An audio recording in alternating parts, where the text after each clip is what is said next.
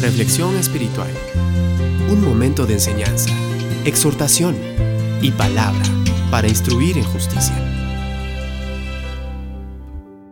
Primera de Juan 2, 15, 16 nos dice, No améis al mundo, ni las cosas que están en el mundo. Si alguno ama al mundo, el amor del Padre no está en él. Porque todo lo que hay en el mundo, los deseos de la carne, los deseos de los ojos y la vanagloria de la vida no proviene del Padre, sino del mundo. Vivimos ahora en medio de un contexto en donde la palabra de Dios escasea, ya que a la inmensa mayoría de personas sobre la tierra no le interesa vivir de acuerdo a sus lineamientos. Los hechos hablan por sí mismos, los vemos todos los días y por lo tanto las influencias a las que estamos expuestos constantemente se constituyen en una serie de amenazas para nosotros. La seducción del mundo es atractivamente justificable en extremo, sobre todo en estos días. En todo momento estamos expuestos a perder la noción de la realidad de Dios, de nuestra identidad celestial, de nuestra misión sobre la tierra y de nuestro destino eterno. Tristemente, Muchos cristianos, en vez de ser potentes lámparas encendidas, somos lámparas apagadas que hacemos tropezar a los demás por medio de una vida incoherente con las enseñanzas de Cristo. Pésimo testimonio. Y tristemente se cumple con lo que afirma Romanos 2.24 cuando dice, porque como está escrito, el nombre de Dios es blasfemado entre los gentiles por causa de vosotros. Por eso, el consejo bíblico es muy claro y específico el día de hoy y hoy, en este momento. Cuando nos dice, no améis al mundo ni las cosas que están en el mundo. Romanos 12.2 nos dice, no os conforméis a este siglo, sino transformaos, transformaos por medio de la renovación de vuestro entendimiento para que comprobéis cuál sea la buena voluntad de Dios, agradable y perfecta. ¿Qué necesitamos los cristianos? ¿Necesitamos reconocer que dependemos absolutamente de la gracia de Dios? Nada alcanzamos por nuestros méritos y capacidades. Somos indignos.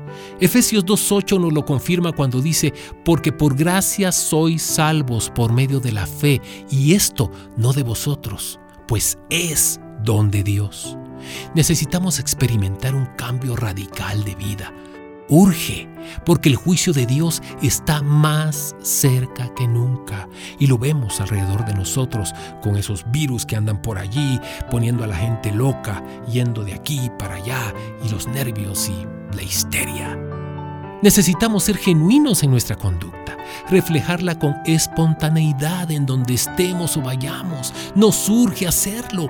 Primera de Juan 2.6 nos alienta cuando nos dice, el que dice que permanece en él debe andar como él anduvo.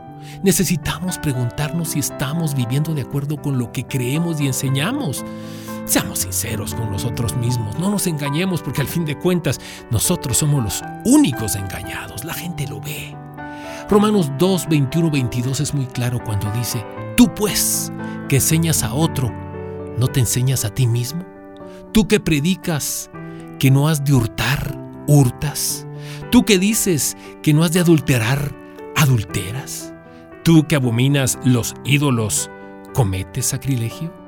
Necesitamos depender de la acción transformadora del Espíritu Santo en las diversas áreas de nuestra vida para que produzca en nosotros el querer como el hacer. Amiga y amigo que me escuchas, necesitamos depender de la acción transformadora del Espíritu Santo en las diversas áreas de nuestra vida para que produzca en nosotros el querer como el hacer. Necesitamos ser transformados por su acción sobrenatural. Necesitamos vivir para Dios. Esa es la única razón por la que existimos.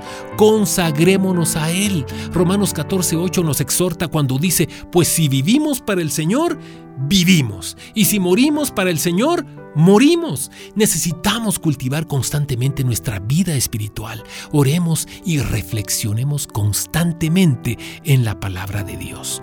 Mateo 26, 41 nos dice, velad y orad para que no entréis en tentación. El espíritu a la verdad está dispuesto, pero la carne es débil. Y por último, no obviemos esta advertencia del Señor. Que está en Apocalipsis 3, 15, 16. Yo conozco tus obras, dice, que ni eres frío ni caliente. Ojalá fueses frío o caliente, pero cuanto eres tibio y no frío ni caliente, te vomitaré de mi boca.